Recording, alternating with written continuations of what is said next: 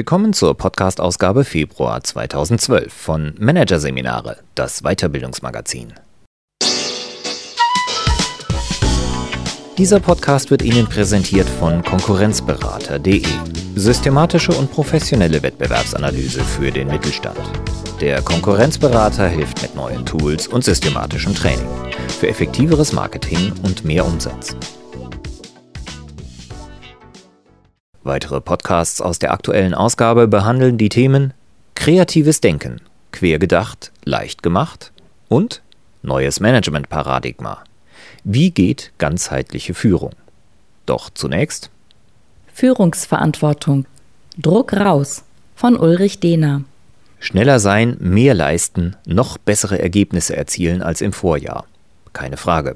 Führungskräfte stehen unter Druck und diesen geben sie automatisch an ihre Mitarbeiter weiter. Die Folge? Es entsteht Gegendruck und damit ein Kampfklima, in dem keiner gerne arbeitet. Was macht Druck eigentlich mit uns? Und wie finden Führungskräfte raus aus der Druckspirale?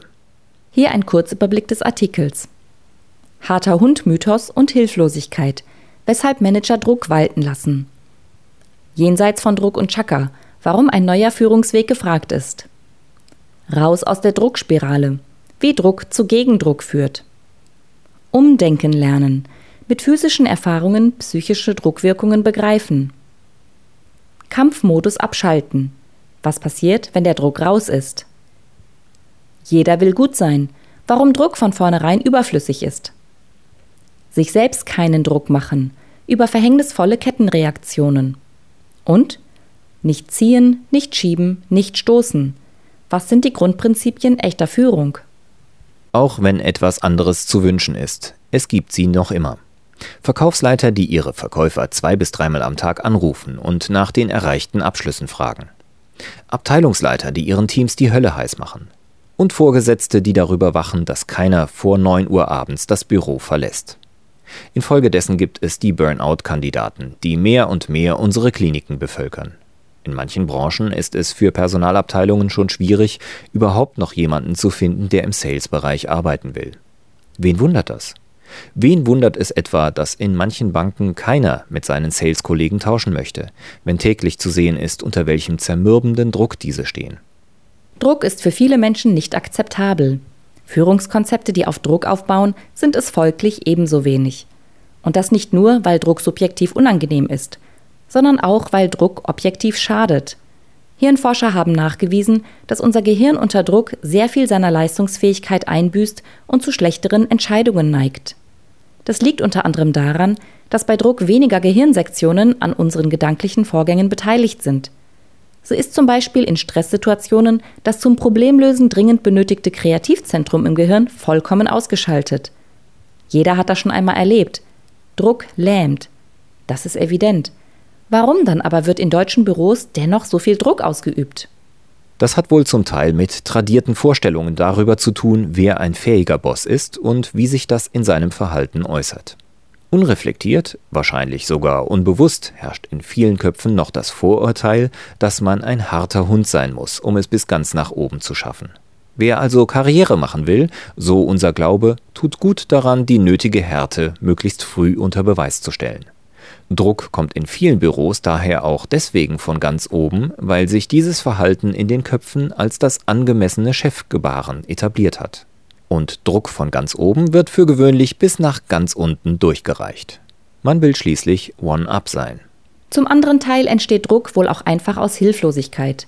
Die meisten Firmen, ob große oder kleine, stehen als ganzes System unter Druck, nämlich unter dem Druck, im harten Wettbewerb zu bestehen – es müssen Ziele erreicht und auf Teufel komm raus Gewinne gemacht werden, damit man nicht vom Markt verschwindet. Vielen Führungskräften fehlt eine Verhaltensalternative, wenn es darum geht, die Mitarbeiter dazu zu bringen, das zu tun, was zu tun ist, um das Unternehmen im Wettbewerb zu halten. Also greifen sie im Notfall, und der herrscht fast immer, auf die alten Muster zurück, die sie kennen. Sie üben Druck aus, weil sie sich nicht anders zu helfen wissen. Die Unternehmen glauben, keine Alternative zu haben. Natürlich weiß jeder, es ist besser, seine Mitarbeiter zu motivieren, statt Druck auszuüben. Doch das ist eben nicht so leicht. Wir sind nun mal keine Esel, denen man einfach eine Karotte vor die Nase halten kann, und dann laufen wir schon. Die einzige Motivation, die wirklich etwas bringt und dann auch die sprichwörtlichen Berge versetzen kann, ist die, die aus dem eigenen Inneren kommt. Und die lässt sich nicht oder nur sehr bedingt, zum Beispiel durch materielle Anreize auslösen. Auch die eine Zeit lang sehr beliebten Chaka-Chaka-Veranstaltungen haben den Praxistest nicht bestanden, denn ihre mobilisierende, aufputschende Wirkung war hinterher immer schnell verpufft. Gefragt ist daher ein dritter Weg, ein Vorgehen jenseits von Druck und Chakra. Was aber können Führungskräfte tun, um wirklich zu führen, also weder zu drücken, noch zu ziehen, noch zu stoßen? Was heißt führen denn? Es heißt leiten, die Richtung weisen, den Weg kennen. Und dazu muss die Führungskraft genau wissen, wo sie hin will. Und sie muss entschlossen sein, diesen Weg auch zu gehen. Führen heißt aber auch, in Kontakt mit dem Geführten zu sein. Gute Führung erfordert nicht nur Bestimmtheit und Entschlossenheit, sondern auch Sensibilität. Und sie erfordert die Erinnerung an einige einfache Grundprinzipien, die wir zum Teil schon aus der Physik kennen. Erstens, Druck erzeugt Gegendruck. Daher aus der Spirale von Druck und Gegendruck aussteigen. Wie Führung ohne Druck aussehen kann und wie viel sich damit erreichen lässt, lässt sich auf Feldern beobachten, die hierfür zunächst exotisch erscheinen. Bei Trainings in Zusammenarbeit mit Tieren zum Beispiel. In Führungstrainings etwa, die mit Pferden durchgeführt werden, lernen teilnehmende Manager, wenn sie ein Pferd bewegen wollen, bringt es nichts, am Zügel zu ziehen. Die Zügel völlig schleifen zu lassen, bringt ebenso wenig. Das Vorgehen muss subtiler sein, einfühlsam, bestimmt und von ruhiger Souveränität getragen. Auch in Verbindung mit Kampfsportarten lässt sich das erfahren. Zu viel Druck erzeugt nur Gegendruck. Probieren Sie es aus. Finden Sie einen Freiwilligen, der folgendes nonverbale Experiment mit Ihnen macht. Sie packen ihn am Arm oder an der Schulter und sind entschlossen, ihn an ein von Ihnen bestimmtes Ziel zu bringen. Sie werden spüren, dass Sie Widerstand erhalten, und zwar umso mehr Widerstand, je grober Sie sich verhalten. Dann ändern Sie Ihre Strategie. Berühren Sie den anderen nur ganz leicht. Stellen Sie sich sehr freundlich auf ihn ein, behalten Sie Ihr Ziel im Auge und sagen Sie sich innerlich, ich will dich einfach mitnehmen. Sie werden sehen, Ihr Partner leistet keinen Widerstand mehr. Dass Druck Gegendruck erzeugt, weiß jeder. Und rein körperlich hat es jeder schon erfahren. Werde ich weggedrückt, stemme ich mich dagegen. Trotzdem fällt es den meisten Menschen schwer, dieses physikalische Naturgesetz in ihr Alltags- und Berufsleben zu integrieren und auf die psychische Ebene zu übertragen. Denn auch psychisch ist Gegendruck eine reflexhafte Reaktion. Das typische Muster Solange der Mitarbeiter tut, was der Chef will, ist alles im Lot. Doch wenn er nicht mitzieht und einen Widerstand bietet, kommt der Reflex des Chefs. Er übt Druck aus, entweder moralischen, indem er an die Arbeitsmoral des Mitarbeiters appelliert, oder hierarchischen, indem er von seiner Macht, Basta zu sagen, Gebrauch macht. Die Folge? Druck und Gegendruck schaukeln sich hoch. Da die Reaktion bei Widerstand, Druck auszuüben, reflexhaft abläuft, ist es für Führungskräfte nicht einfach, aus diesem Verhaltensmuster auszusteigen. Leichter wird es, wenn sie auf der rein physischen Ebene erfahren, was passiert, wenn sie es schaffen, ohne Druck zu agieren. Wenn sie im Wortsinne am eigenen Leib spüren, was es heißt, mit Druck geführt zu werden und was sich verändert, wenn es ohne Druck getan wird.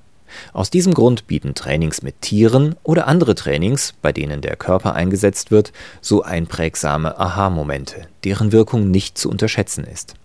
Sie können nachhaltige Impulse für ein Umdenken liefern und Führungskräfte dazu bringen, den in langen Jahren konditionierten Druckreflex wieder zu entlernen. Wichtig dabei ist, sich vor Augen zu führen, was passiert mit dem Druck des anderen, wenn ich keinen Druck mache. Der Druck des anderen löst sich ebenfalls auf. Druck und Gegendruck sind ein sich gegenseitig stabilisierendes System. Man braucht sich nur den Ringkampf zweier etwa gleich starker Gegner vorzustellen. Will der eine dem Druck des anderen standhalten, muss er sehr viel Energie aufwenden, um in etwa den gleichen Gegendruck zu bieten.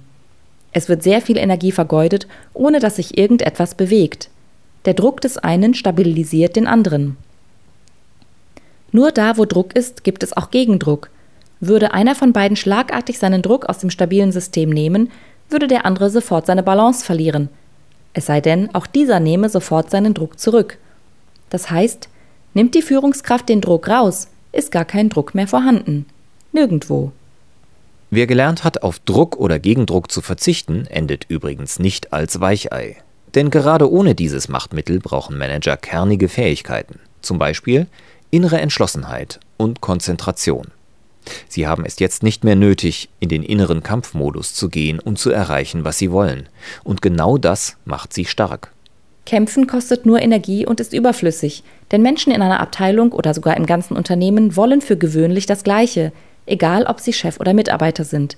Sie wollen gut und erfolgreich arbeiten und dafür Anerkennung bekommen. Das Bedürfnis, gute Arbeit zu leisten, ist schon bei kleinen Kindern vorhanden. Es steckt von wenigen Ausnahmen abgesehen, in jedem berufstätigen Menschen. Das bedeutet, wer lernt, Menschen ohne Druck zu führen, ermöglicht ihnen das zu tun, was sie ohnehin wollen, gut zu arbeiten. Auch der Umgang mit Konflikten wird ein anderer, wenn der Kampfmodus ausgeschaltet ist. Wer gelernt hat, nicht in den Kampfmodus zu gehen, lässt einen Konflikt quasi an sich vorbeiziehen. Das heißt nicht, dass er gleichgültig ist oder ausweicht. Vielmehr heißt das, die Führungskraft nimmt den Konflikt aufmerksam wahr, sie steigt aber nicht mit ein und braucht keine Härte, um sich im Konflikt zu behaupten. Vielmehr findet sie neue Handlungsalternativen, um den Konflikt zu lösen. Zweitens, der eigene innere Druck überträgt sich auf Dritte. Daher sich selbst innerlich keinen Druck machen. Um zu einem neuen Verständnis von Führung zu kommen, ist es zudem hilfreich, sich klarzumachen, mache ich mir womöglich selber zu viel Druck die negative Seite des inneren Drucks kennen besonders Verkäufer sehr gut. Ein Verkäufer, der gerade einen guten Abschluss gemacht hat, hat sehr gute Chancen, auch mit dem nächsten Kunden, den er besucht, zu einem erfolgreichen Geschäft zu kommen.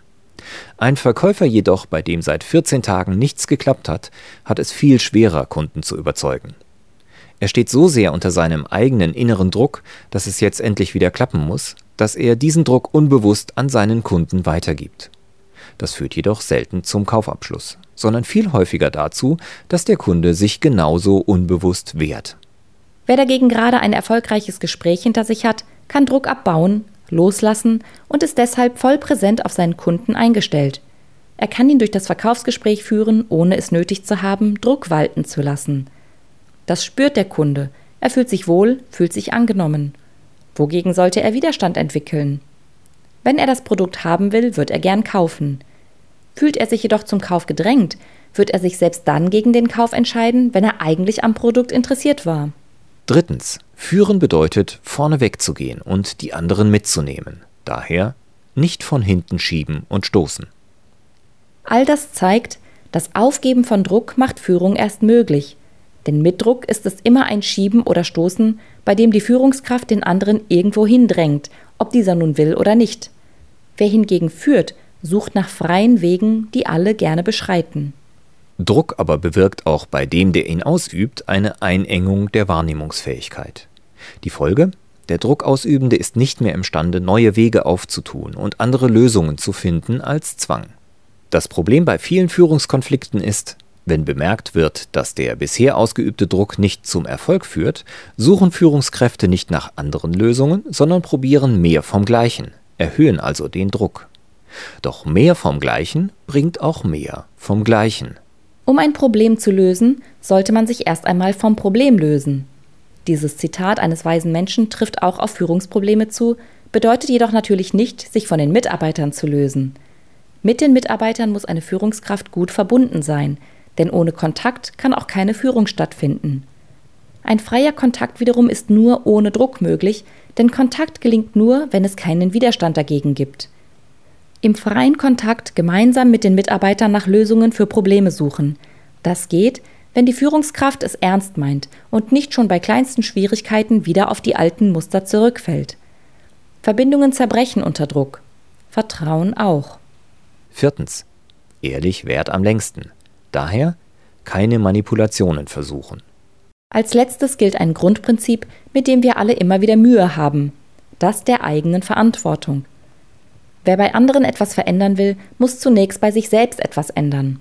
Und das ist auch gut so, denn wer glaubt, auf die oben geschilderte Art und Weise andere manipulieren zu können, wird auf die Nase fallen.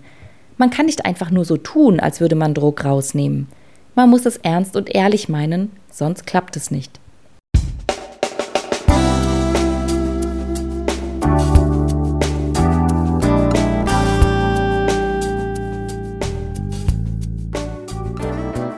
Sie hörten den Artikel Führungsverantwortung. Druck raus von Ulrich Dehner. Aus der Ausgabe Februar 2012 von Managerseminare, produziert von Voiceletter. Weitere Podcasts aus der aktuellen Ausgabe behandeln die Themen Kreatives Denken, quergedacht, leicht gemacht und Neues Management-Paradigma. Wie geht ganzheitliche Führung? Weitere interessante Inhalte finden Sie auf der Homepage unter managerseminare.de und im Newsblog unter managerseminare.de/blog.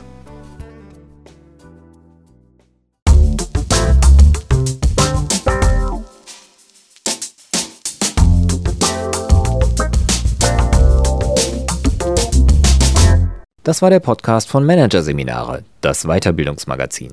Ausgabe Februar 2012. Dieser Podcast wird Ihnen präsentiert von www.konkurrenzberater.de. Konkurrenzanalyse als Navigationssystem für den Wettbewerb. Übrigens, immer mehr mittelständische Unternehmen investieren in eine professionelle und systematische Wettbewerbsbeobachtung und sind dadurch schneller am Markt, machen mehr Umsatz, kommunizieren klarer. Mehr Informationen, Beratungs- und Trainingsangebote zum Thema Konkurrenzanalyse finden Sie unter www.konkurrenzberater.de.